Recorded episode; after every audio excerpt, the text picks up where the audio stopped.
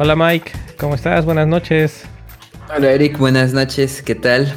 Pues aquí ahora sí ya haciendo el, arranque oficial, aunque ya estábamos al aire desde hace como 10 minutos, pero hace como 5, sí, como 5 o 10 minutos, pero ya, ahora sí oficial. Eh, bien. Y hoy nos, pues como siempre nos está acompañando nuestro nuevo hacker, digo, Elder. Caray, me tienen que pasar ese chiste porque no lo entendí. pues es que ya, ya van tres semanas seguidas que estás con nosotros de invitado, mister. no, nomás dos. Nada más son dos, ¿no? Ya estuvo en tres, ¿no? No, esta es la segunda apenas. No, estuvo la primera. Te comprometimos a que estuvieras de nuevo. Fue hace ocho días. Y hoy ya es la tercera. Oye, sí, ando muy cotizado. También andaba ahí en el, en el otro podcast. Sí, en, el podcast Dev, ¿no? En el podcast Dev, sí. Hablando de lo mismo, Hablando de lo mismo. No, estuvo bueno, sí lo escuché, estuvo bueno también. Muy bien. Bien, entonces, ¿cómo estuvo su fin de semana largo? O no me digas que tampoco les dieron fin de semana largo, Elder. No, no, a mí a Ver, ajá, Elder, a ver, Elder, ¿qué, cómo te fue? No, pues no vieron que ahí me puse a echar Twitch. Me eché un maratón de ocho horas en Twitch. O sea que me puse a trabajar como si. como si te echando. a ver, ¿cómo? Haz de cuenta que dije, quiero aprender um, las nuevas este, características de TypeScript y quiero subir la barra acá en Emacs. Quiero ya poder desarrollar ya otra cosa que no sea Bash en Emacs. Y me puse, de, a ver, deja instalar los plugins para TypeScript. Y en esas ocho horas el Zero Dragon estaba viéndome batallar con el sistema de tipos de TypeScript. sí, estuvo bien mortal. o sea que... Ni todo, güey. O sea que en tu día de descanso te pusiste a trabajar y además hacerlo este en Twitch. Sí, aparte de hacerlo lo más trabajoso que pude. Pero sí, ¿Y qué, tal, ¿qué tal los stats? Que como, ¿Cuánta gente te llegó a ver? Ah, el pico fueron 10 y el mínimo creo que fueron 5 ese día. Chida. Órale. Creo que está mejor que nosotros. Pero es que me hicieron el paro ahí en, en, Coders México porque lo puse ahí y yo creo que desde ahí empezó. Pero otras veces, siempre que estoy así yo solo, que me pongo unas 4 horas a lo mejor a programar. regularmente nomás son 3, 4. No, importa, no importa, siguen siendo vistas. Eso sí. Cool, cool. Pues antes de que entremos más en, links y en, y en más, quiero mandar un saludo a mi compa Julio Castillo, que según nos está escuchando en vivo, compa, muchas gracias. Y si no, este, le, cuando lo escuches grabado, pues ahí va el saludazo. En Puebla. Sí, se avientan commute de dos horas, no inventes todos los días de ir de regreso al trabajo. Qué bárbaro. ¿De dónde? ¿De Puebla? ¿Dónde? ¿Al DF diario? No, no recuerdo bien exactamente a dónde va, pero va, este, no es a, la Ciudad de México. Mm. Pero sí, dos horotas de ida y dos horotas de regreso. Damn. Ya sé. Ah, ya me confirmó que sí me escucha, ok, vientos. Cool. ¿Qué onda? Ah, pues eh, estábamos platicando de los fines de semana. No, yo me desconecté por completo. Me desconecté por completo, estuve, estuve completamente offline, así que ni me enteré de qué pasó esa semana. Bueno, no a la eh, semana, ni, me enteré de qué pasó jueves, viernes, sábado y domingo. Estuve viendo Ricky Morty, no, ¿cómo se llama? Ricky Morty, Ricky Marty. Rick and Morty. Rick and Morty, ándale. Ricky, Ricky Morty. Martin. Y luego. no, Ricky Martin, no. Rick and Morty está buenísima. La condenada serie animada en Adult Swim. Muy recomendable. Y luego también me puse, me quedé picado con los temas de seguridad y de hacking y demás. Entonces me puse a, ver de nuevo en maratón eh, Mr. Robot. Y ya voy en la segunda. Ya estoy terminando la segunda temporada. Antes de empezar con la cuarta, dije, no, está muy ¿Qué fue? La tercera temporada estuvo muy enredada para mi gusto. O para mi cabeza por lo menos. Entonces dije, no, me voy a poner al corriente y me voy a chutar maratón para, para antes de empezar con la cuarta. Por ahí andaba viendo unos tuitazos de que según muy, muy, muy bueno, ¿no? Mr. Robot. Muy, muy buena serie. Pues no sé, pero lo que lo que llevo de la primera y de la segunda temporada sí está la, la verdad, la verdad está muy, muy buena. Nice.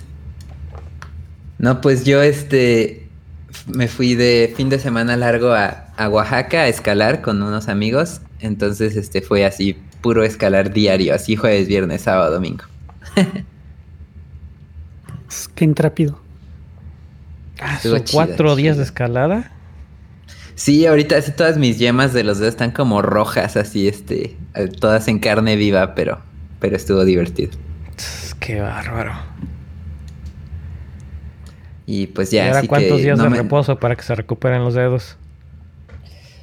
No, pues. O sea, no, de no aquí es. Al, de o sea, aquí es al que, sábado. sí, de aquí al sábado. De, ya, o sea, ya mañana voy a ir a escalar otra vez. O sea, es que lo que te desgasta es la, la piedra. Ajá. y, y, aparte, ir Cualquier a escalar. cosa. No Estás escalando, pero lo que te desgasta es la piedra. Sí, sí, sí. Entonces, este, bueno, en el Como gimnasio si dijeras, es diferente. No, pues es que estoy, pro, estoy programando. Lo que me desgasta es el teclado, pero. Sí, sí. Chale. Pero bueno. No, pues voy a escalar, pues. No, yo ya dije eso. que paso. Ah, y aparte que aquí en Puebla vives bien cerquita del gimnasio, Eric. Sí, ya sé, Bueno. pero. Paso. No thanks. Está bien. Está bien, está bien. No thanks. No es lo mío. Cada vez que hago ejercicio, seguramente mi comp se va a acordar. Cada vez que hago ejercicio, me rompo algo o, o me lastimo algo. Así que. Este, sí, no, la última vez que jugué que estábamos jugando fútbol en la universidad, pues cuando se fue a precisamente él, cuando se fue a, a hacer examen, no estaban haciendo examen de uno por uno, gracias a que dejó de cubrirme, este, de defensa estaba yo en la portería y toma la, un balonazo y me rompieron un dedo. No manches. Sí, ¿tú crees? Pues ah, tenía, había en las notas un chisme que a ver, este, tocaba que, que lo sacaras, que dice backlog quemar a los de Estrella Roja, a ver arroba a los cobardes. ah, pues bueno, parte de. Ah, en- entonces no estuve tan, tan desconectado ya ahorita que estoy haciendo memoria. Este. Me puse a hacer eh, limpieza de passwords. Porque pues tengo un mundo enorme de passwords ahí guardados en One Password, Gold. Este, así que me puse a ver de uno por uno, a revisar cuentas y a, a borrar cuentas que pues ya tenía tiempo que no estaba yo ocupando o que de plano ya nada más eran de esas que usas una, dos veces para probar algo y ya después ahí las dejas. Y eh, me topé con una cuenta que tengo de... ¿Cómo se llama? No es, no es Estrella Roja, no es la página de Estrella Roja como tal, se llama... Roja directa. No. Este. Ay, ¿dónde está? Por aquí está el correo. Aeropuerto Estrella Roja. Porque se les dio por partir la, la página y el servicio como en tres páginas diferentes según a dónde vayas. Mm. Y eh, no sé, tuve la misma experiencia con, con los de Groupon México hace tiempo. Pero bueno, el caso es que me meto a la, a la cuenta de Estrella Roja, de Aeropuerto Estrella Roja, para ver si tienen el, el- como deberían de tener su botoncito para eliminar cuenta, o cancelar cuenta, o dar de baja cuenta. Para variar, yo no sé por qué es como un denominador en los servicios que he visto en México. No nada más en México, también hay varios de aquí de Estados Unidos, pero como un denominador en México es que nunca le ponen botón de borrar cuenta. Y pues ya total que me metí, no encontré por ningún lugar uno de borrar cuenta, así que me, me puse a... Lo que hago siempre es meterme a las eh, términos y condiciones, porque casi siempre tienen ahí el de la política de, de datos, de uso de datos. Pues ya les mandé correo de que por favor este, estaba yo solicitando que borraran mi, mi cuenta de, de esa página. Para no hacerles el cuento largo, eh, primero me llegó un autoreply de que X persona no estaba disponible, que si, me- que si necesitaba ayuda le mandara correo a fulanito o a sultanita. Y así de, ok, estoy casi seguro entonces que esta cuenta no está monitoreada. Y se les olvidó este, cambiar el forward o, forward o algo así. Pero para... Sí me contestaron. Me contestaron hoy en la mañana. Eso lo mandé creo que desde el miércoles o jueves. Me contestaron hasta hoy en la mañana de, ah, no, sí, mira, claro que sí, con mucho gusto. Este, de, para darle seguimiento a tu solicitud, por favor, eh, llena este formulario. Me mandaron un PDF. Llena este formulario y nos lo mandas de regreso por este medio. Abro el formulario y el formulario tenía, yo creo que eh, me estaban pidiendo que llenaran en un PDF el doble de cantidad de datos personales de lo que realmente está en la cuenta de Estrella Roja. Y además de todo, me estaban pidiendo que eh, enviara una copia de mi credencial o de mi identificación oficial. Entonces. Vale, llevas a estar bien votando por el AMLO el otro año. Ándale. Entonces, pues sí fue decir: ah, Hola, Fulanito, oye, gracias por tu respuesta, pero déjame ver si entiendo bien para que mi cuenta sea. Y le estoy leyendo literal el correo que le mandé. Para que mi cuenta sea eliminada me está solicitando más datos personales de los que ya de por sí están en mi cuenta, incluido copia de mi identificación. Bastante irónico, ¿no? Y además de esto tengo que enviarlos por correo electrónico. O sea, como si no fuera suficiente que ya les estoy mandando más datos, además los tengo que mandar sin encriptar, sin formulario seguro. Así de... Ah, creo que de plano lo que voy a hacer es que no voy a borrar la cuenta, nada más le voy a cambiar los datos. Porque no inventes me están pidiendo el, doble o el triple. Y luego la respuesta de, ah, sí, buenos días, de conformidad con la ley y los artículos y bla, bla, bla. Así como que su choro acá bien jurídico de, ah, sí. Sí, de acuerdo a lo que está en la jurisdicción y en los artículos tal y tal y el procedimiento, bla, bla, bla, y el reglamento, esto es lo que tienes que hacer. yo, ah, sí, gracias. Hmm. Entonces sí, interesante que para que borres tus datos personales tengas que proporcionar el doble o el triple de datos personales. Anyway, ese era mi rant. Y lo mismo me pasó, por cierto, decía yo con la página de Grupón México. No manches, pues ya arma el tuitazo, ¿no? Ay, ¿para qué? Voy a gastar más tiempo. legislador, güey, algo así. Voy a gastar más tiempo y estrés ya mejor a la de Groupon fue lo que hice. Cambié los datos, borré nombre, borré todo, puse un correo fake y al y sale bye. Está bien. Pues qué más traímos ahí en el, en el backlog. Ah, ¿Era tuya el, link del Promise Rejections?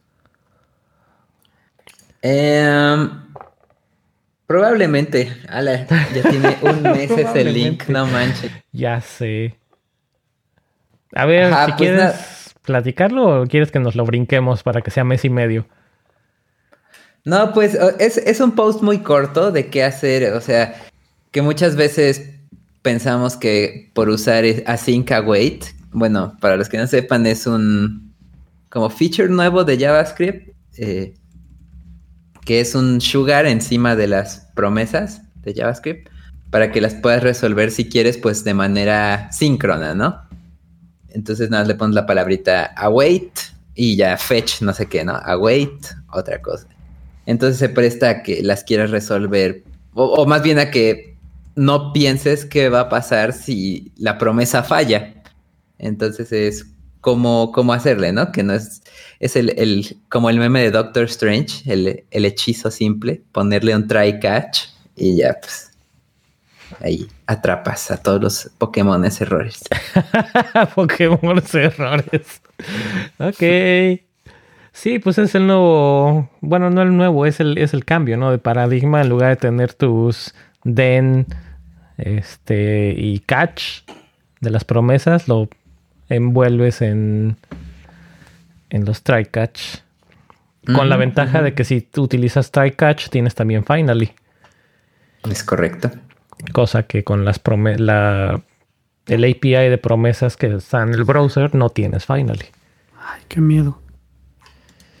No, no hay forma de que en lugar de eso te traigas un resultado así como, ¿cómo te digo? Un, un resultado fallido. ¿Cómo que un resultado fallido? Haz de cuenta, por ejemplo, ya ves que en Go, pues este siempre son dos, este, puede regresar más de una cosa. Ajá pues poner error y el error ahí ya viene. Ajá. Y haces un if. Y si el, i- el error no viene nulo, entonces haces esto o lo otro. Porque a mí lo que me Mm. interesaría es no, no tener que poner try catch. No, sí lo tienes. O sea, de hecho estás cachando el, el error y es lo que te es lo que recibes en el catch. Sí. El detalle está en que Go no tiene excepciones. O no tenía, Sí. no sé si Ay. ya le vayan a agregar. Y JavaScript el, el- sí el pedo sería si te, Entonces- si te regresan el error, pero como eh, así, éxito y te regresan el error, ¿no? Se supone que el que, Éxito. No, el que no. escri- el Más que bien- escribió la promesa tendría que poner, pues, Ma- Más bien quiero que sea como en, Resolvo. es- en escala, que por ejemplo tienes este una cosa que se llama try y es similar a una promesa. Más que el try se supone que es para cualquier operación, no tiene que ser asíncrono. Y el try te llega, te regresa en dos estados, te regresa o fallé o, o, o fue un éxito y este es el valor con el que con el que fue exitoso, o fallé y esta es la excepción. Porque así poner muchos tries y catch, como que sí se me figura que va, se va a poner sabroso de leer, ¿sí me entiendes? ajá. Pero también depende qué es lo que qué es lo que envuelves en tus bloques de try catch. Es creo yo, por lo menos en la, en la- en mi experiencia ya con los bloques de async y con los try catch depende mucho de cómo estructuras tu código, qué tan legible o no se vuelven esos esos bloques. Sí. Sí, pues que regularmente lo que hago es que pongo un método Y creo que eso además un sería nivel de abstracción lenguaje. un poquito más arriba Ajá. y nomás lo que Ajá. pongo es try y luego un solo método que es lo que se tiene que hacer y luego catch y luego ya lo demás. Tú dirás en Java Ajá. cuántos try catch no hay. Ah, es que eso Sí. puede ser igual de y no tóxico. nada más es un no nada más es un try catch sí, porque pues, tienes todas no las excepciones, ¿no? no. Entonces es try y luego Sí. catch, catch, catch, catch, catch, catch con todas las diferentes excepciones. Ah, no, eso no pasa ya en nuevas versiones de Java. Creo que desde el 7 ya tienes este para cachar más de un tipo. Ya tienes este tipos unión para excepciones al menos. Ah, bueno, porque sí me acuerdo que las, las veces Sí, que no, llegué a tocar Java era como Sí. 5K y luego además ni siquiera eran opcionales, era de que el, el mismo IDE te decía, ah, pues es que esta cosa te puede regresar estas cinco excepciones, así que órale, cáchalas cinco, todas. cáchalas. Eh, o, o pon así la más la exception, así ya la raíz de todo. Pues ya en Java, en las nuevas versiones de Java, tú ya puedes poner cáchame esta y luego un pipe, o esta, y luego un pipe, y luego o esta. Y ya cachas tres o cuatro al mismo tiempo. ah, bueno. Está bien. Este, creo que se presta para el tuitazo que estabas hablando en la mañana en, ahí en Coders, que era si los navegadores no tuvieran JavaScript, ¿qué lenguaje usarían? ¿No? O algo así como era este. Ah, eh, sí estaba bueno. De hecho, también ahí están los links en las notas. Eh, no, fue un- una persona, ¿no? Que puso el... Este, háganle quote a este tweet con su comentario más controversial de JavaScript. Y uno de los, de los quotes que hicieron fue, eh, nadie utilizaría JavaScript si hubiera otra, otra opción nativa en los, en los browsers. Sí. mm. Pero yo, yo digo que no. O sea, JavaScript seguiría siendo igual si no es que... Bueno, no puedo decir que más porque es la única opción que hay ahorita, pero seguiría siendo una de las opciones más usadas. Tienes, y voy a poner el, otros ejemplos, ¿no? Tienes en escritorio, ¿cuántos idiomas de programación no hay? ¿Y cuántas aplicaciones no hay? Entonces, pues no es como que, ah, no, pues para Mac nada más vas a hacer aplicaciones en, en Objective-C o en Swift. También están aplicaciones en Ruby, aplicaciones en Python, aplicaciones en todo. Luego para Android, pues está Java y está Kotlin. Y están todos Y los que están todos los que transpilan o todos los que compilan, ¿no? También como los Electron, el equivalente de los Electron, que se me Sí. fueron ahorita los nombres, Ionic y similares. Lo mismo para Swift. O sea, tienes Swift, bueno, para iOS tienes Swift, tienes Objective-C de nuevo, está React Native, este Ionic de nuevo y todos esos. Entonces, pues Oye, sí, y o eso me hizo recordar este igual otro otro link que pusieron hoy que ahorita está abierto el la encuesta, ¿no? De State of JavaScript. Ah, del Entonces, ahí te 2019, sí, ¿Conoces tal cosa? ¿Te gustó usar tal cosa? Y así. Entonces, para que lo rellenen si, si están oyendo, para contribuir. Te preguntan, este, pues de testing, de no sé qué, qué has usado, te gustó, qué opinas. Creo que también te preguntan cuánto ganas y de dónde eres. Y así para saber. Entonces, para que le contesten. No, pues yo lo único que quiero agregar es ah, que JavaScript ahorita, ahorita que salió WebAssembly, igual ya no, no aplica, pero casi todo transpilaba JavaScript. Entonces, ah, también vi mí- otro link acerca de eso. Un, lo tengo que buscar. De todos los lenguajes que hacen compilación a JavaScript. transpilación ahí, eso mero. Entonces Eso, yo lo único que yo lo único que digo es que JavaScript es como el ensamblador de- del web hasta que salió WebAssembly. Entonces yo pienso que van a salir ya más este, lenguajes de programación para mm, los browsers. Pero pues incluso falló. O sea, creo que Google tuvo integrado Dart, ¿no? En Chrome por una temporada. Eh, O, o nunca lo integró. mm, creo que sí lo integró. Fue una plática de ese tipo del, de uno de los que está ahí en los compiladores y sí lo entrega- integraron un rato, pero ya después también clásico de Google. No les gustó cómo quedó y pues están haciendo una nueva versión que ya no es compatible. Eh, Y, y, pues, no pegó. O sea, No, no, ni va a pegar. Pero la diferencia es que ya hay, ya JavaScript ya es. Ya no Es más, ya tienes versiones de JavaScript que transpilan a JavaScript mismo. Ándale. Entonces sí. ya Pues que- haces downgrade a ECMAScript 5. Creo que aquí el tema que lo que ayudó a catapultar este JavaScript fue que es pues como fácil, ¿no? De, de aunque sea agarrarle, o sea, es como que lo bueno y lo malo, ¿no? Que es fácil de agarrarle, pero genera esos memes tóxicos, ¿no? De uno más uno, once, ¿no? Cosas así. Este, entonces, eso si, es por hubie- si del hubiese... lenguaje. No digo que Sí, esté sí, bien o que esté mal, pero eso es. ah, me, me purgan, me pusiste el, el dedo en la llaga, Mike, con Me ese. Todos los que hay de. Ah, ¿en qué idioma pasa esto? Y te ponen lo que dices de string más Nadie string, o te ponen bueno. array más array, igual a no sé qué, o diferente de no sé qué, o objeto más array igual a no sé qué. O sea, uno en, en la vida real nunca te pones a hacer eso. Igual y por algún Ah. side effect te llega ese resultado, pero si te llega O ese sea, sí puede resultado es ser porque no estás teniendo control de lo que estás haciendo. Estás haciendo Ajá. cosas mal hechas. Sí, sí, y sí. luego Eso sí lo aparte- entiendo. Y luego aparte, esos casos específicos es porque no conocen el lenguaje. O sea, sí, estoy de acuerdo que si pones un string 1 más un número 1 y estás acostumbrado a que otro lenguaje lo, tra- lo trabaje diferente, pues da la casualidad que JavaScript hace typecast automático. Sí. Entonces, si tratas de sumarle a, a un número a un string, lo que va a hacer es hacer esa conversión. Lo mismo pasa con los arrays.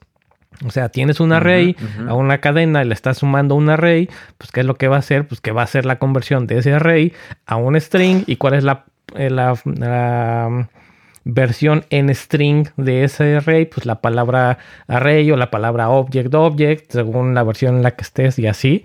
Y por eso salen las cosas que no están esperando que pasen.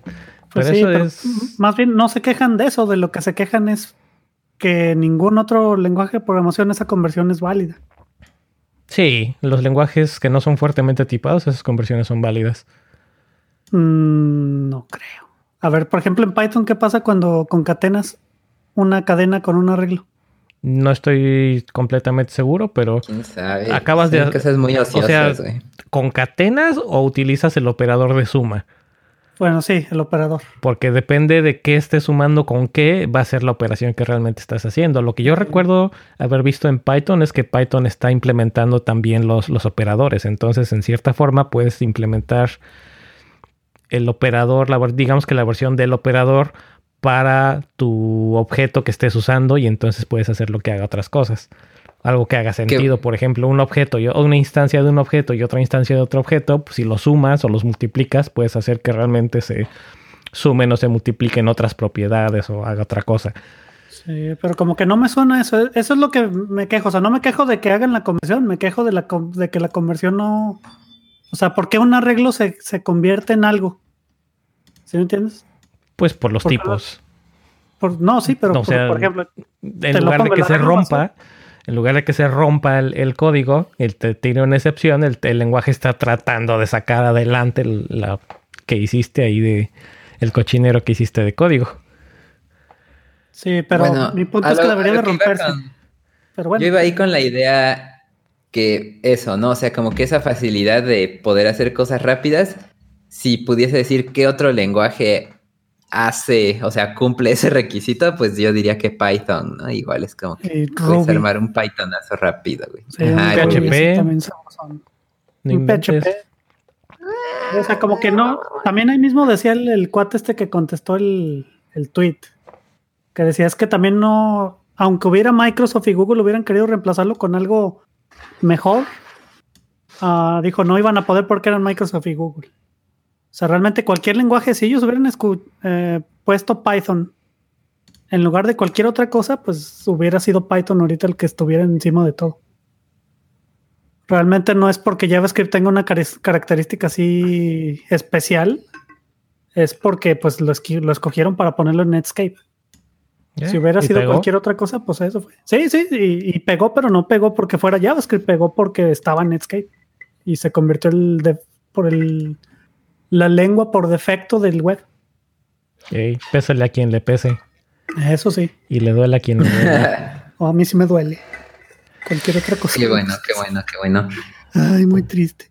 Pero sí, o sea, ahí decía el mismo, o sea, es que lo Ah, quisieron ¿por qué cambiar. triste, pero, pues, sí se puede, está bien, está práctico, nada más hay que saberlos, hay que saberlo usar. Pues sí, pero ahí depende de esa, de lo que la verdad no, no me agrada mucho el, el no tener tipos fuertecitos. Ah, es cosa, cualquier cosa, hombre. Ne, ne, ne. En Bueno. fin, ya llevamos media hora platicando de, de desvaríos. ¿Tienen algún otro link que quieran platicar? No, todo, todo bien, yo creo, de mi Ah, parte. pues, dejamos ahí las las otras cosas del backlog para la semana que viene. ¿Les late? Va. Sas, pues vamos ahora sí a, a lo bueno. Feature flags. A ver. eh, este tema sale creo que en primera porque lo teníamos en el backlog ahí desde quién sabe cuándo. Igual. y porque últimamente ha estado saliendo mucho. ¿Y por qué ha estado saliendo mucho? Porque hemos estado hablando mucho con, con nuestro invitado Elder. Entonces, sí, entonces ha salido mucho el, el tema controversial de, de Trunk. ¿Qué es? Trunk Development. Trunk Based Development. Ese Trunk Based Development y los Feature Flags. Pero bueno, lo, lo de Trunk Based Development lo podemos dejar para otro día. Pero los Feature Flags. Mike, ¿tú has tenido experiencias con Feature Flags? Sí, yo creo que todos eh, no, que han no creas, trabajado. ¿eh? No creas, no son, Ah. tan, no son tan comunes y tan usados afuera. Ok, ok. Eres privilegiado. Sí, ah, la bestia. Ya ves, ya te, te salió el privilegio, Mike. No, bueno. Te salió el privilegio, ¿cómo ves? Pero es que, es que puedes decir, un feature flag es una variable unif, no mames. Eh, pues, bueno, a ver. En, ¿qué- A en el ver, sentido más, en el sentido más, este, básico. sí, pues, sí. Pues a ver, ¿cómo ves, Elder? ¿Nos quieres dar tu, tu explicación de qué son los feature flags? ah, es que no puedo hablar de uno sin el otro. Más bien, lo que te puedo decir es eso. Si es así como NIF, es básicamente tú quieres eh, tener una lógica en la cual te permita cambiar algo así en runtime. O sea, el chiste es que tiene que ser en runtime. Sí y no. No Eh, necesariamente. ¿Y quieres esto o no quieres usar esto? Ándale. Y ya de- dependiendo de eso, nomás que es, es una técnica que a como lo veo salió por, por el Trunk Based Development, porque tú tratas de hacer este features y la otra estaba discutiendo eso, quieres hacer que sea el feature complete cuando le das commit y cuando lo le das merge en el código. Ah, pero pues hay veces en que no se puede, o sea, simplemente pues, se- se acabó tu sprint o cualquier forma en la que estés trabajando, pero no lo completaste o te diste cuenta que había otras prioridades, entonces ya no lo vas a completar. ¿Y cómo lo desactivas si estás haciendo Trunk Based Development? Porque de otra manera, pues tú haces un branch en Git y simplemente ahí te vas. Y ahí tu branch puede branch estar rato. semanas, meses. Exactamente. Y, está más- aislado. Sí, mientras más tiempo pasa, más difícil se vuelve volver Sí. a vol- regresarlo a trunk o a master. Sí. Pues. Entonces, Ajá. sí, eso es básicamente. Eh, en el sentido más básico es eso. Nada más Un un, if. if, y Sí. un booleano y pues ya.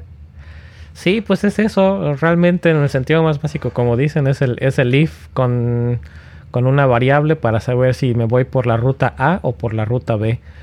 Y bueno, decía yo que no es necesariamente en tiempo de ejecución, porque por lo que estuve haciendo un poquito de, research, aparte de lo que yo he, de las experiencias que he tenido, eh, pues también hay otros feature flags o feature toggles, que también son el nombre que tienen en tiempo de compilación los clásicos flags cuando estás, bueno, quienes han tenido experiencia con, específicamente con Linux y con los diferentes sabores.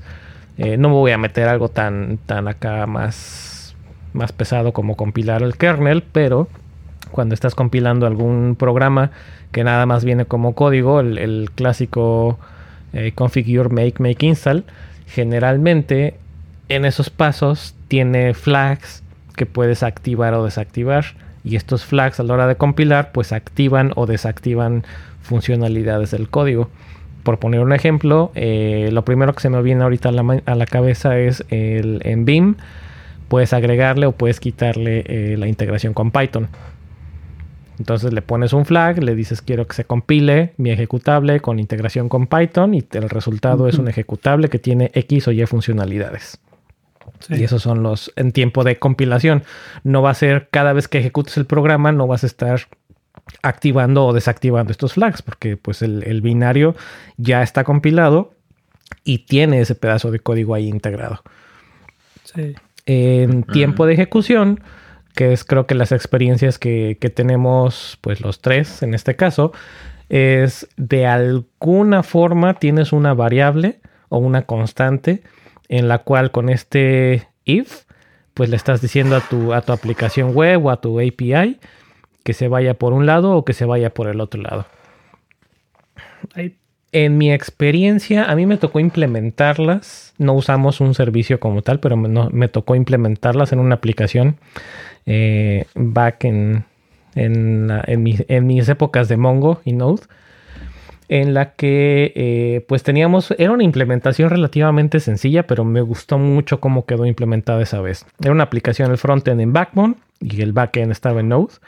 Y básicamente teníamos una colección en Mongo en la que teníamos eh, la lista de flags, que en el sentido más básico los flags eran strings, eran como que IDs de eh, user, notification, o qué, otra cosa podría ser. Eh, new route o X admin o whatever, ¿no? Eran como que strings chiquitos. Y estos strings, la, cosa, digamos que fancy que le, que le agregamos fue que podía estar activado o desactivado el flag, que podía tener un whitelist y que podía tener un blacklist. Entonces en el whitelist o en el blacklist era básicamente lo mismo, era un array de user IDs. Entonces, cuando estaba activado, cuando estaba un flag activo, podíamos decirle que el flag lo desactivara para X usuarios o que el flag solamente lo activara para X usuarios. Entonces, pues podíamos hacer que un flag se activara para todo el mundo, se desactivara para todo el mundo, se activara solamente para algunos usuarios y o se desactivara solamente para algunos usuarios. Como que un A-B testing muy rudimentario, pero, pero estaba cool. La verdad estaba muy fancy. Y pues sí, como dicen en, el código, la, la, idea es tener...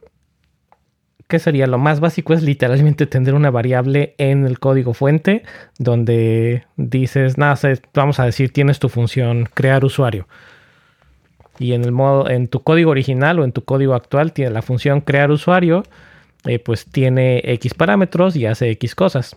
Pero pues estás haciendo migración a otro servicio, tal vez estás migrando tus usuarios a una base de datos diferente o a un endpoint independiente.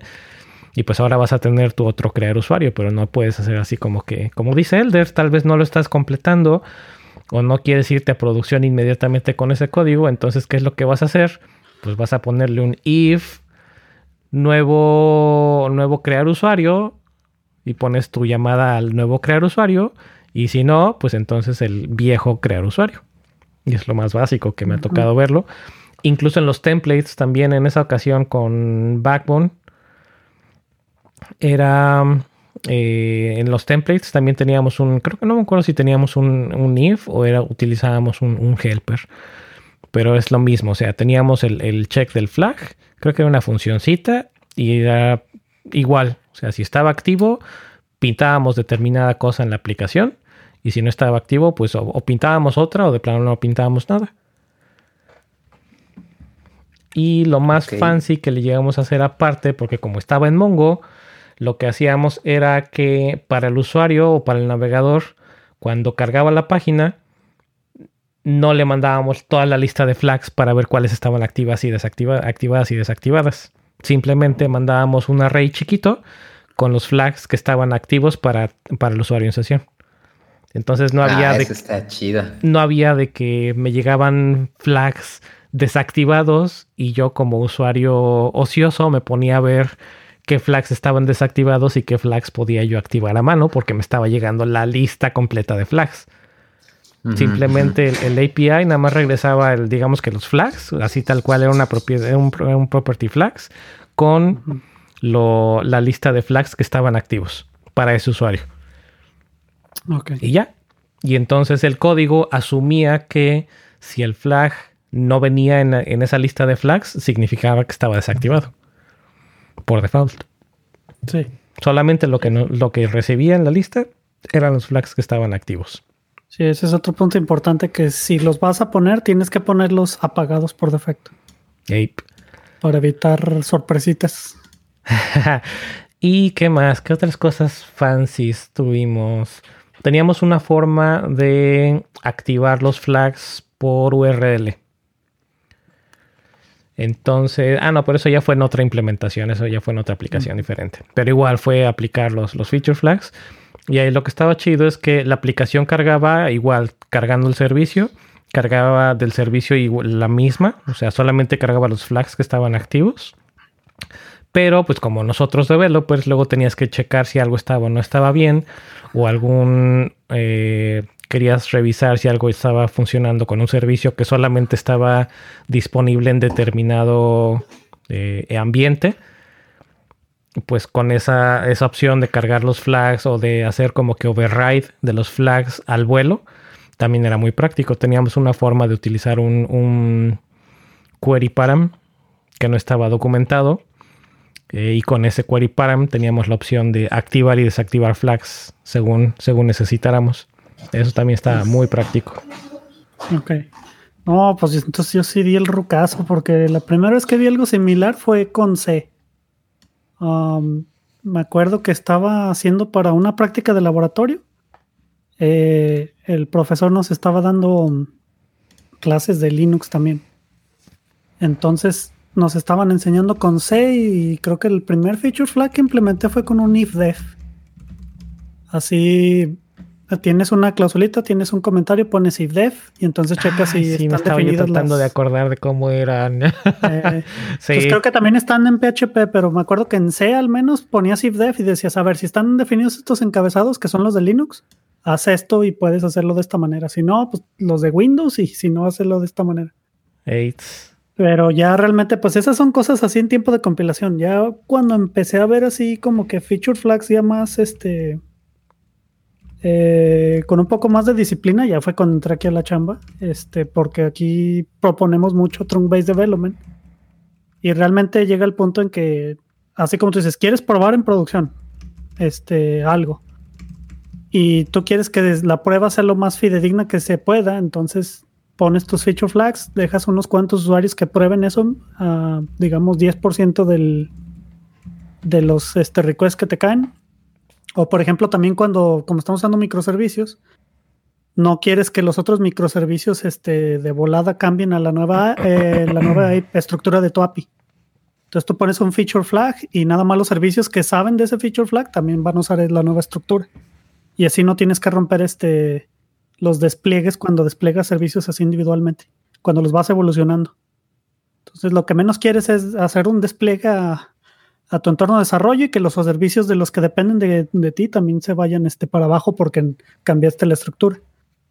Entonces me ah. imagino que aquí tienen una forma de hacer un, los feature flags compartidos a nivel Sí, no sé si de todos los microservicios o a nivel incluso global. de la plataforma, sí, porque por ejemplo con Kubernetes eso se facilita mucho con este con config maps. Entonces tú lo que haces es que le dices a todas tus aplicaciones, mira, este aparte de tus configuraciones, también trate este config map que es compartido en todos los microservicios y ahí tenemos los feature flags. Y eso lo jala Kubernetes cuando está levantando todas las instancias de, de Sí, los containers o es estático o, o cómo Depende de cómo lo configures. Este puedes poner en tu definición que sabes que montame un volumen con este config map y el config map se convierte inmediatamente en un archivo que tú puedes cargar.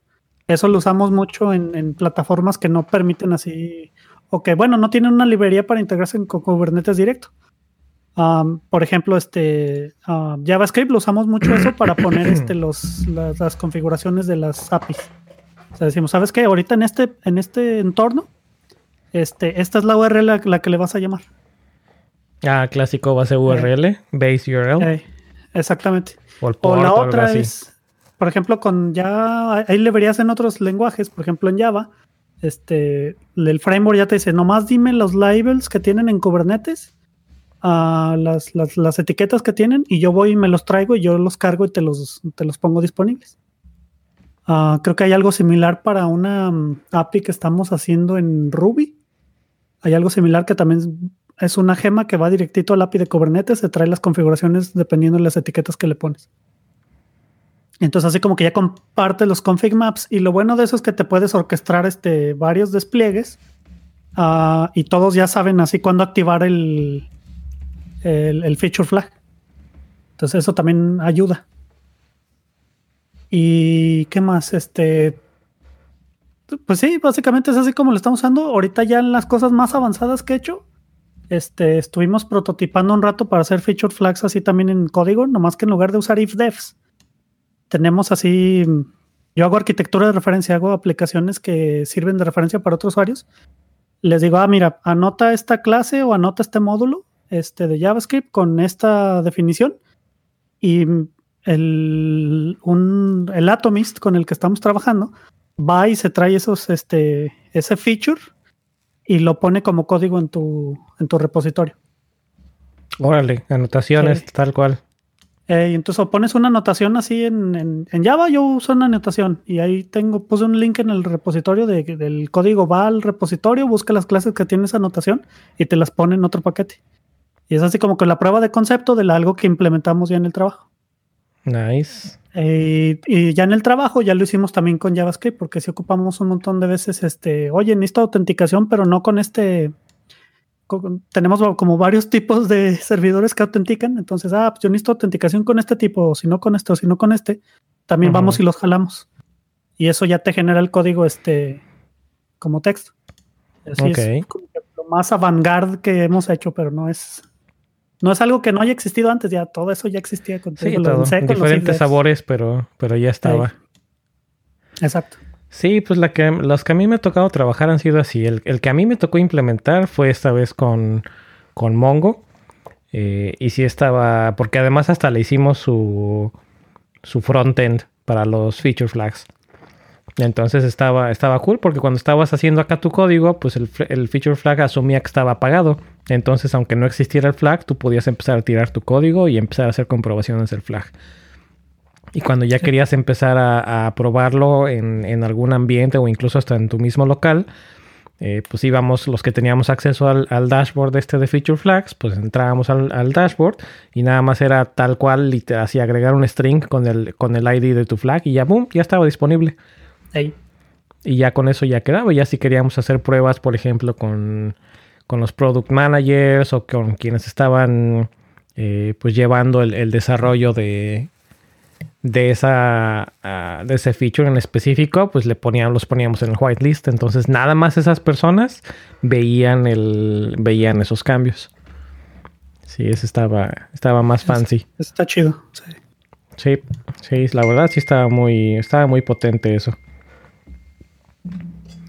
Y pues sí, nos llegó a salvar varias veces el, el, el cuello porque tenía, había, una, había un feature que era como estilo Notification Center del que tiene la Mac bueno, ya creo que todos los, o casi todos los sistemas operativos tienen este centro de notificaciones donde se acumulan las notificaciones de, los sistemas. Este, que había, tenía algo, no me acuerdo qué, qué problema había, pero no era específicamente con ese, con la implementación, sino en determinado sistema creo que llegaban demasiadas notificaciones y hacía que se alentara la página como tal. Entonces uno de los rollouts fue de, ah, no, pues es que ya está en producción. Y de esas veces que está en producción y no, no sé qué es lo que tienen que hacer, pero desactívenlo. Y pues ya sabes, ¿no? Que el, la llamada así de, empieza con el, que se está quejando y jala al developer y jala, no, el, jala al manager. Y el manager jala al developer, jala al de infra, jala al de este otro equipo y jala al de este otro equipo. Y total que una llamada con 5, 6 o 10 personas. Y realmente los que estábamos en el UI era de, no, pues no, no se estresen, no necesitamos hacer rollback, no necesitamos hacer nada, nada más dame chance, me meto porque todavía no teníamos el UI. Déjame, me conecto a Mongo, desactivo, o no, creo, no, creo que esto era en, producción, nada más fue de haber el, al infra en turno, fue de haber, conéctate al, al Mongo de esta instancia y ponle falso esta, esta cosita. Ya, falso, recargaron y santo remedio. Vientos. ¿Por qué? Porque estábamos precisamente utilizando los feature flags. no, quedaron encantados esa vez. Ese es un buen beneficio de los feature flags, es que también ah, te permite desactivar cosas también así en caliente. Ah, también no siempre, ¿verdad? Porque si lees la propiedad a lo mejor al iniciar tu programa, entonces ya no, no, va a pasar eso, porque vas a cambiar la propiedad, pero tu programa no la vuelve a leer.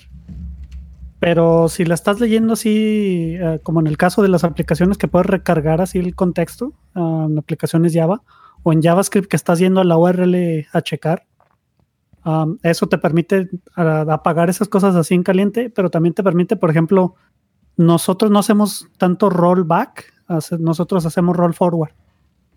Entonces, tenemos siempre el, branch en, master. Eh, todos los, los commits que hagas son candidatos a desplegar. Y como tienes la seguridad de que los feature flags no van a dejar que nada que no esté listo este, se active, eh, puedes desplegar, hacer, hacer un roll forward, eh, arreglar el problema rapidito con un commit y estás listo para desplegar. Porque todos los feature flags te están conteniendo este, los, las, las cosas que no están terminadas.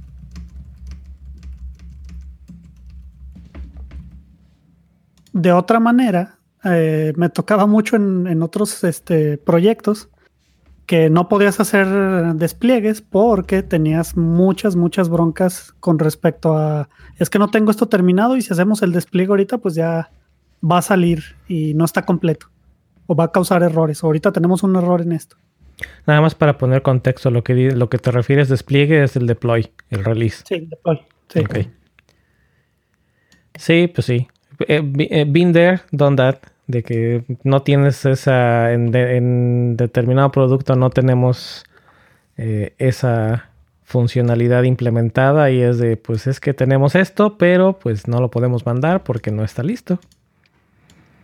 Exacto. Y entonces ahí estás como bloqueado.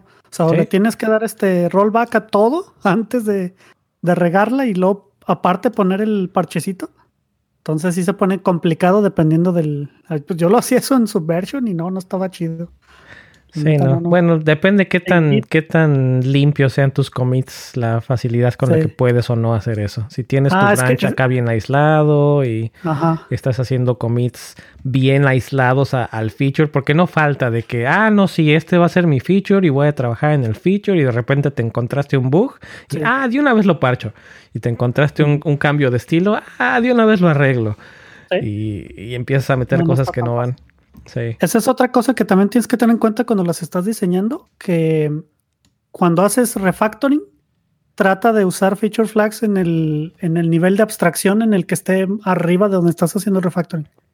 Porque si lo estás haciendo ahí donde mierda estás haciendo la refactorización, así como tú dices, se van a, vas a tener muchos problemas a la hora de, de hacer merge y al mismo tiempo también vas a tener problemas para desacoplar las cosas cuando quieres dar roll forward.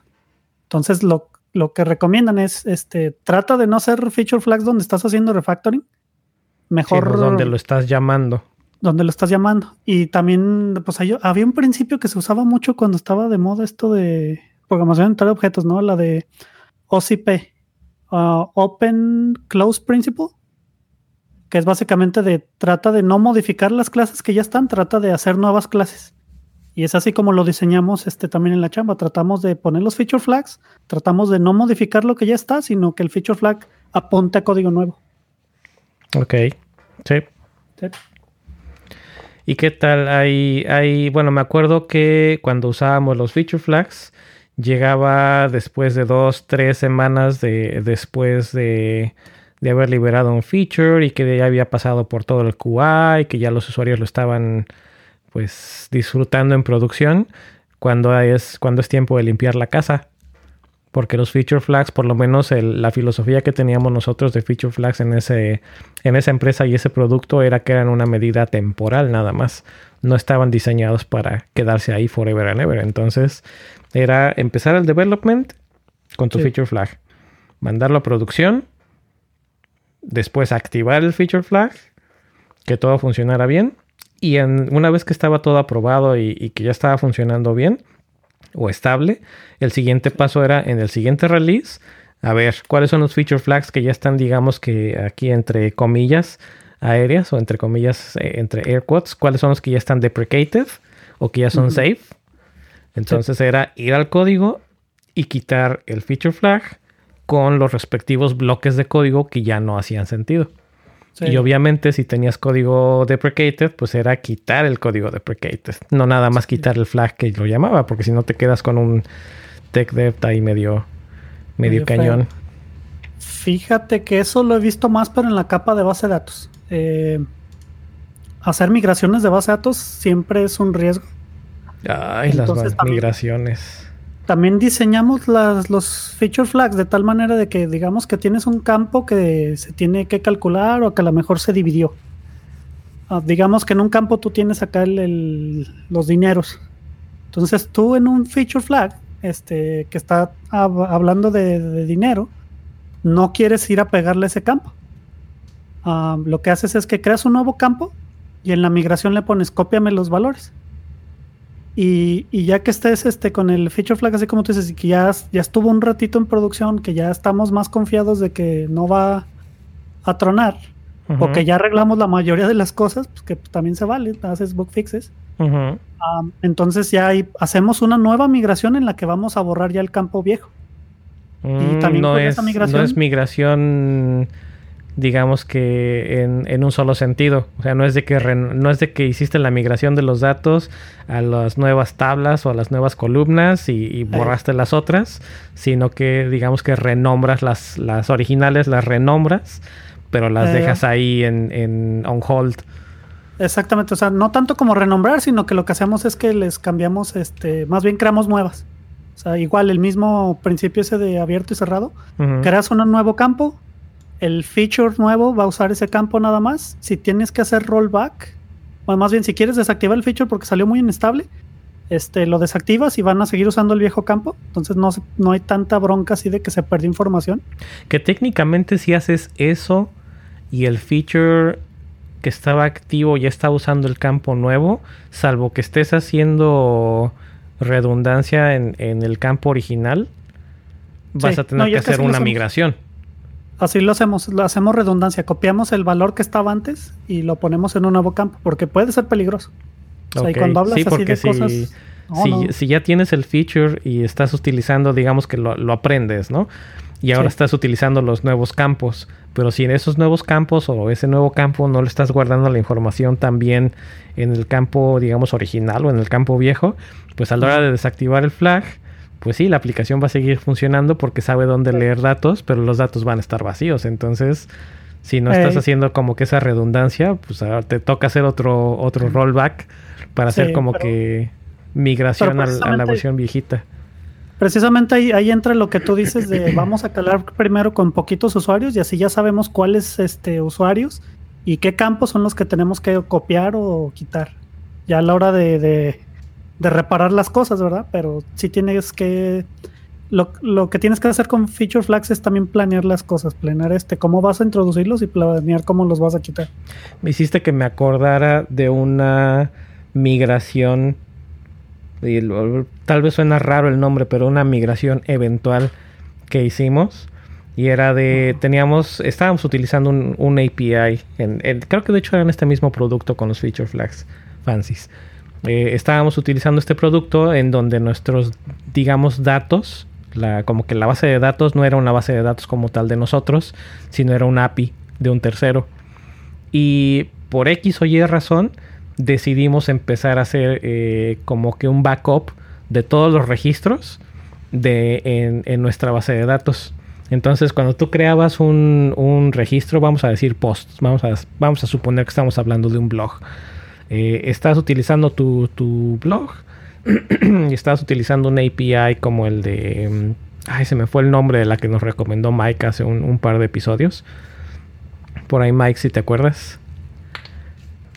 ¿De, ¿De cuál? ¿De cuál? La que es el API que utilizas para Cruz. Ah. Como para Gatsby. Ah, este, GraphQL. No, la de Tina. CMS. Ah, no, no. Anyway, es un es básicamente un, una, API de CMS. lo tenemos en las notas, al ratito nos acordamos. Eh, entonces tienes tu blog, tienes tu API de tercero donde están tus datos y eh, no sé, decides, ¿no? Que a determinado momento que pues, ya no los vas a querer utilizar, quieres utilizar tus propios, tu propia base de datos y empiezas a, le agregas como que esta capa de abstracción, como dices. Empiezas, sigues mandando tus datos al, API original, pero al mismo tiempo empiezas a guardar todos tus datos en, tu base de datos. Oh, y a la hora de leerlos, pues no sé si alguien está leyendo tu blog, igual, si es un registro que eh, digamos que a la lectura le vas a hacer preferencia a tu base de datos nueva. Y si el registro no está en la base de datos nueva, behind scenes lo que vas a hacer es jalarlo de la, de la fuente original, guardarlo en la nueva y ya desplegarlo. Entonces, así, así lo tuvimos un, rato y eventualmente eh, conseguimos paridad de datos entre, la, entre el API de terceros y nuestra, nuestra propia base de datos. Y ya cuando hicimos ese check fue de, pues no, o sea, ya técnicamente no necesitamos la otra API para esto y nada más fue apagar el switch. Y ya pues todos los datos los teníamos en, nuestra base de datos. Bien, Digo, no tiene nada que ver con lo de feature flags necesariamente, pero me acordé. Eh, pero pues es un, es un patrón similar. Sí, está chido. Sí, y esas migraciones, digo, están cuando no tienes eh, algo que tiene que ser a la de ya, también son, son prácticas porque solitos los datos empiezan a, a guardar en, en, donde, en la original y en la nueva. Muy bien, oigan, pues está interesante el tema. La verdad a mí es un tema que me gusta mucho el de Feature Flags. Eh, tal vez porque me tocó implementarlo de, de, cero, me tocó pensarlo nada más a partir del concepto que me describieron y luego lo he, lo he visto en, en, en vivo y a todo color y me ha, me ha salvado en vivo y a todo color de varias veces. Y hemos llegado, mencionamos un, par de temas aparte de, relacionados a feature flags. Uno ya lo, platicaste, Elder, que es el de trunk development. Y en este estoy casi seguro, Mike, que tú estás también ah, al día con, con, este, que es el A-B testing. Ahí estaba muteado. Hoy sí, este, de hecho sí es este el pan de cada día montar los A-B testing que van muy de la mano también con los feature flags, ¿no? Que a veces es este lo que comentaba eh, Elder, ¿no? Mandar un cierto porcentaje del tráfico que le toque el feature flag y otro pues que sea el control y le se hace un A-B test de conversión, ¿no? Entonces, ¿cuál generó más dinero? Y dependiendo de eso se corre el, la prueba dos, tres semanas y pues el que gana ya se manda a producción todo el tiempo, ¿no? Sin que sea o feature flag o A-B testing a todos. Y es la nueva base para la siguiente ronda de, de cosas, ¿no? Y algo muy relacionado con el A-B testing que también me salió aquí cuando estaba yo haciendo mi, mi research fue el, el, rollout segregado o segregated rollout, que es precisamente lo que acabas de decir. El, tenemos un, un feature, no necesariamente A-B testing para ver cuál genera más dinero, pero tenemos este feature y estilo Twitter o estilo Facebook o estilo todas estas aplicaciones de, a ver, como no queremos que nos tiren los servidores todos nuestros millones de usuarios, vamos a estar empezando a, a liberarlo. Primero el 10%, luego otro 10%, luego otro 10%, hasta que eventualmente todos los usuarios tengan acceso al, al nuevo feature. Entonces ahí lo que, por ejemplo, lo que me ha tocado implementar ha sido, dependiendo de tu ID de sesión, eso es módulo tal, ¿no? Y ya si este, pues un mismo usuario, aunque le dé refresh, va a tener la misma experiencia, ¿no? Entonces, para que no fuera que le... No te imaginas de, ahora sí lo veo, ahora no lo veo, ahora sí, lo veo, ahora no lo veo. Sí pasa. Pero, pero bueno, así es como le he hecho. Órale, ¿y lo has implementado tú from scratch? Sí, sí, yo. Sí, todo from scratch. Órale. Estuve buscando, no sé este, si ustedes conozcan algunos, de hecho están en, los links que tengo por aquí, a ver si había servicios que, ya implementaban la funcionalidad de Feature Flags. Me encontré dos, uno que se llama Launch Darkly y otro que se llama Rollout.io que por mm. los dos implementan estas, entre otras cosas, lo, que acabamos de comentar de los feature flags, el A-B testing y el segregated rollout, obviamente con, sus, con su respectivo lana. Y me encontré, igual y tampoco hice tanto, tanto research, pero me encontré dos open source, uno para Java y uno para Ruby. No encontré uno que fuera específico para JavaScript. Este, tanto Launch como Rollout.io tienen diferentes SDKs para diferentes lenguajes de programación, pero de los open source no, no encontré, no me salieron resultados así inmediatos como me salieron para Java y para Ruby. Eso me llamó la atención. Fíjate que el, uno que pusiste ahí, el de toggles para Java, ese hace poquito no tenía maintainer. No tenía mm, no tenía alguien a uh, cargo estaba solito, estaba abandonado. Eh, y sí conozco al que lo creó, este Christian Kaltepok. Ese cuate trabajaba en, Según yo trabajaba muy de cerca con personas de Red Hat, porque lo seguía en el blog que tienen ellos. Y tiene una compañía que se llamaba OCP Soft, también por Open Close Principle. Y ese cuate ya no podía mantener este proyecto y nosotros decimos no usarlo por eso, porque no tenía maintainer. sí, luego sí es un Sí, pero que ahorita lo acabo de. Exactamente, ahorita lo acabo de checar y ya vi que ya agarraron a alguien alemanes. Por el Christian Carter porque también es de Alemania, entonces lo agarraron unos alemanes también y ya lo están manteniendo. El 12 de octubre. Yo mm, creo que es relativamente reciente. estuvimos viendo feature flags con este bibliotecas y creo que descartamos esta hace poco. Pero qué chido que ya la tienen de vuelta. Cool. Sí, pues sí, me acuerdo que cuando estábamos con la aplicación en Backbone, esa vez nos encontramos una muy parecida a lo que dices tú, que era, un, era una mini utilería eh, que ya estaba así como que bien X por allá, abandonada. Pero la evaluamos y era un código muy pequeño que así no era, no implicaba gran problema tener que darle mantenimiento a nosotros y por eso lo adoptamos. Qué chido. Pero después de eso no he visto así como que digas, ay, este, este servicio o este, este proyecto open source para, bueno, en mi caso para TypeScript o para JavaScript está, está bien fancy y este, sí me gustaría probarlo. Pues no, no he visto algo. Casi siempre ha sido... Eh, las, lo más reciente que lo implementé o que lo utilicé fue en, en, cuando estaba el proyecto la versión de Ember y eran básicamente un helper bien sencillo. O sea, teníamos un, service que lo que les decía, teníamos un service que jalaba el array de, de flags de un, de un endpoint y ese service lo dejaba, lo, hacía disponible con el clásico is, is, is enable o is feature enable, algo así en, que estaba disponible en el template. Tengo algo similar pero con Angular. Así, otro servicio va y se trae la URL. Nomás que ahí tenemos este como que hacemos caché de la, respuesta, pero lo releemos después de tantos minutos. Nosotros no hacíamos releída, era cargas la aplicación, a la hora de cargar la aplicación llegaban los flags con uno de los primeros servicios, creo que el que regresaba la información de la sesión, regresaba también los flags y ya con eso nos quedábamos. Si necesitabas hacer algún cambio de flag, era te tocaba hacer tu, tu respectivo refresh. Eh. Porque no son datos que estuvieran cambiando tan, Sí, tan seguido. tan seguido.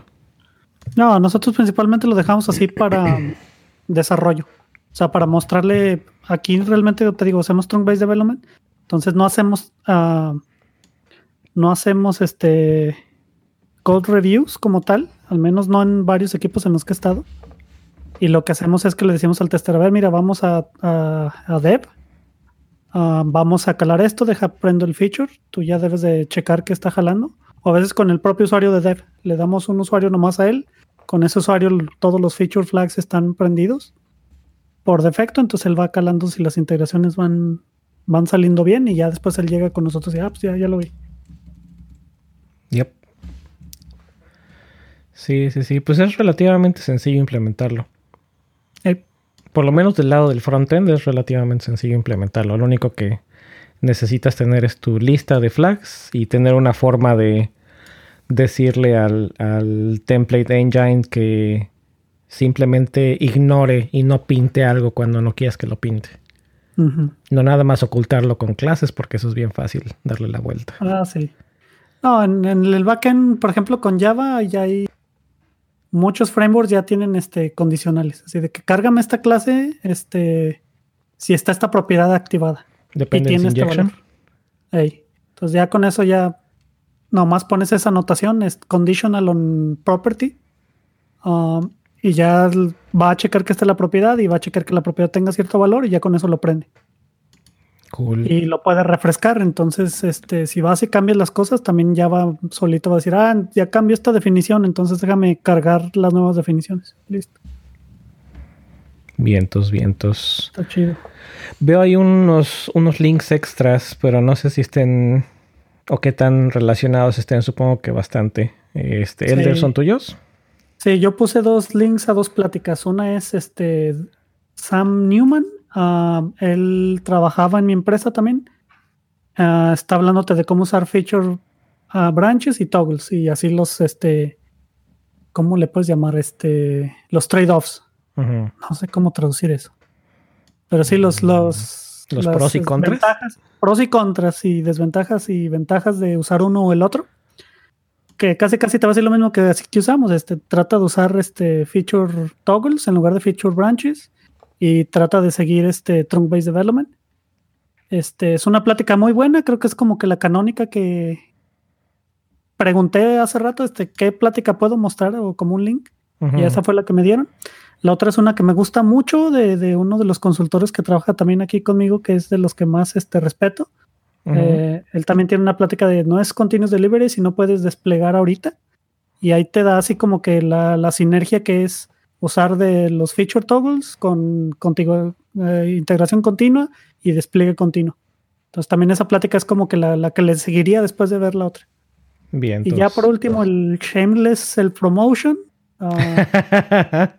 Puse échatelo, la- échale, échate el plug, échate el plug. puse la, la parte esta de Atomist, este, la, la- el proyectito que hice con Atomist para ir a un repositorio, traerte los features que te interesan y ponerlos en tu repositorio. Entonces, así como fue un prototipo así muy chiquito, pero sí es algo así Pero como funciona. que lo, lo te digo. Pero funciona exactamente. Y es Ese como es que lo que más chiste. usamos. Vientos. Ok, pues los dejamos también en, en las notas.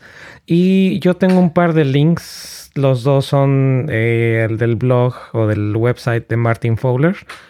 Uno está como que muy, muy light. Es una intro de- precisamente por parte de Martin Mm. sobre los feature flags.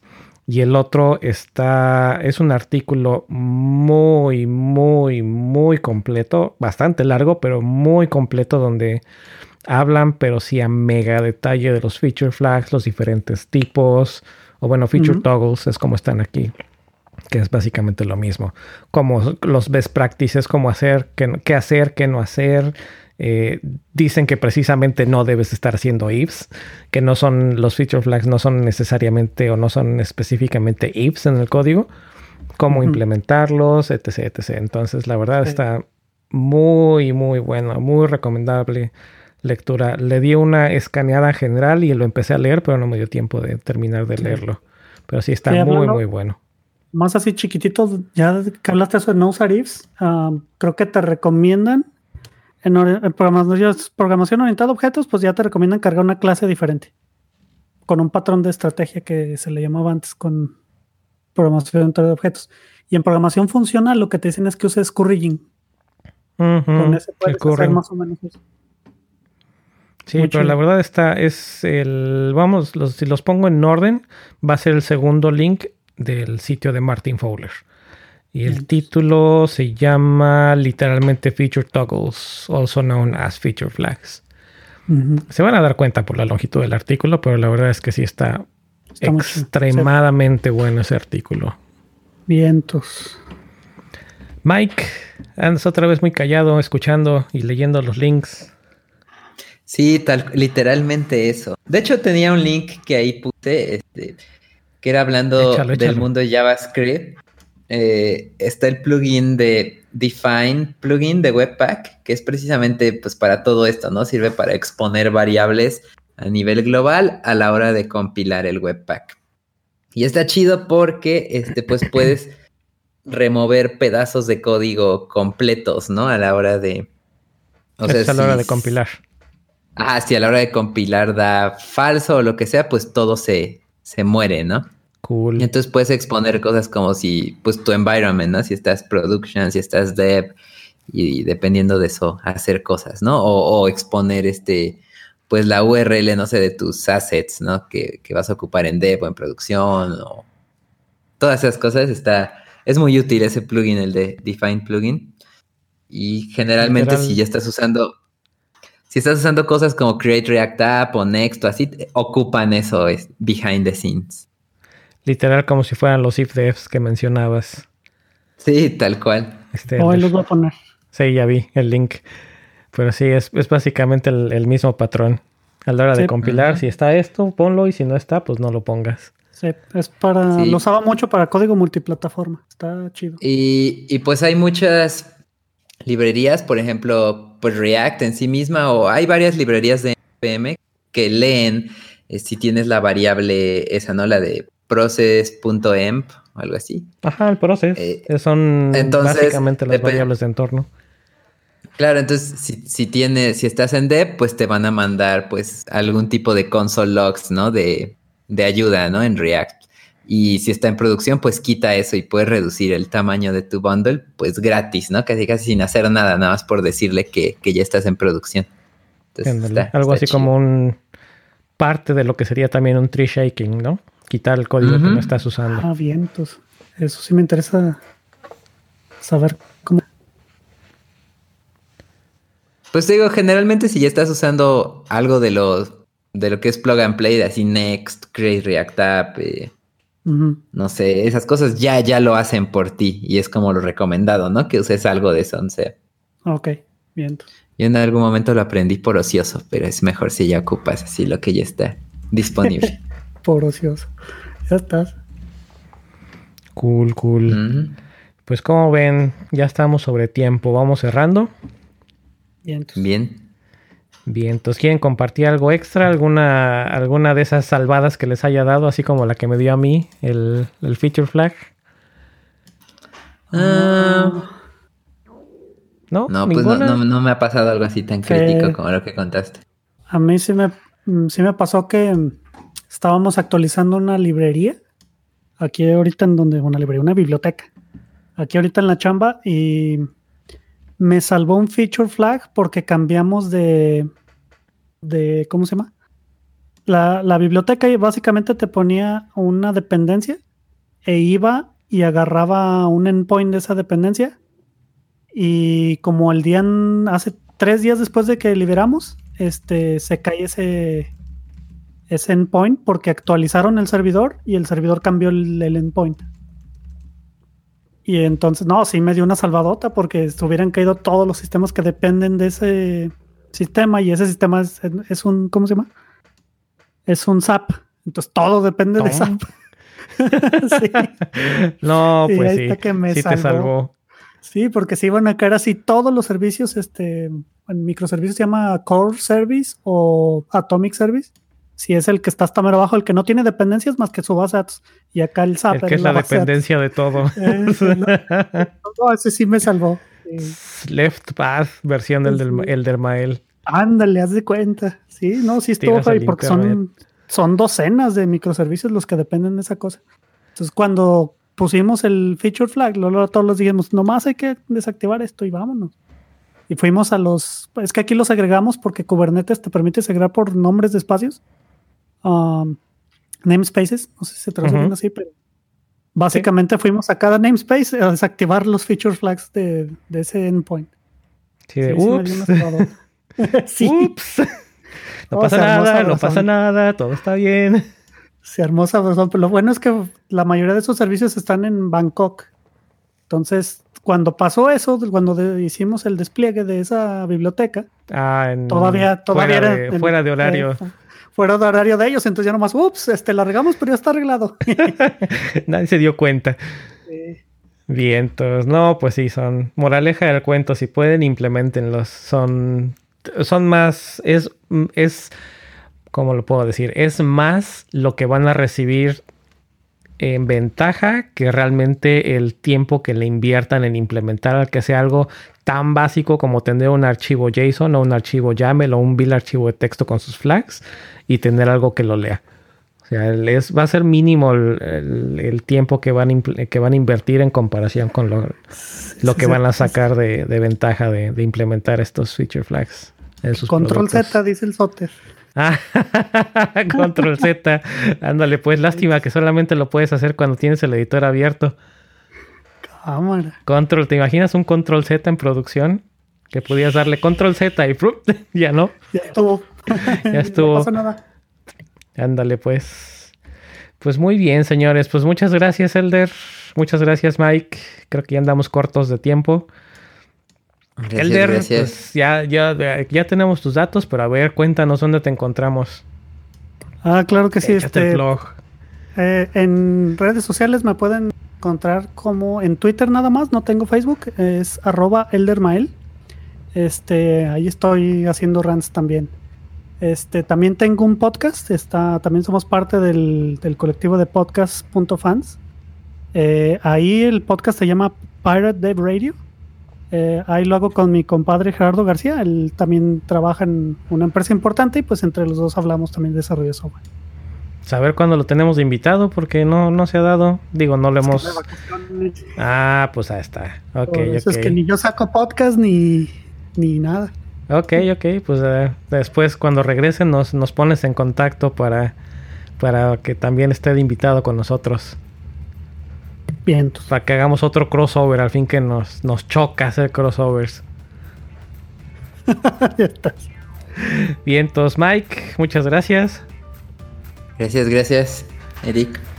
Vientos, pues que pasen una excelente noche y nos seguimos escuchando. Chida. Descansen.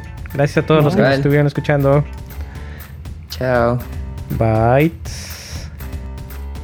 Recuerden que pueden ser parte del show enviando sus comentarios a cualquiera de nuestras redes sociales o por correo electrónico a podcast.devnights.mx. No olviden suscribirse con su cliente de podcast favorito o visitando nuestra página podcast.devnights.mx. Mike es Shell Dandy en Twitter, Eric es E. Ruiz de Chávez en Twitter y yo soy David Jacro también en Twitter.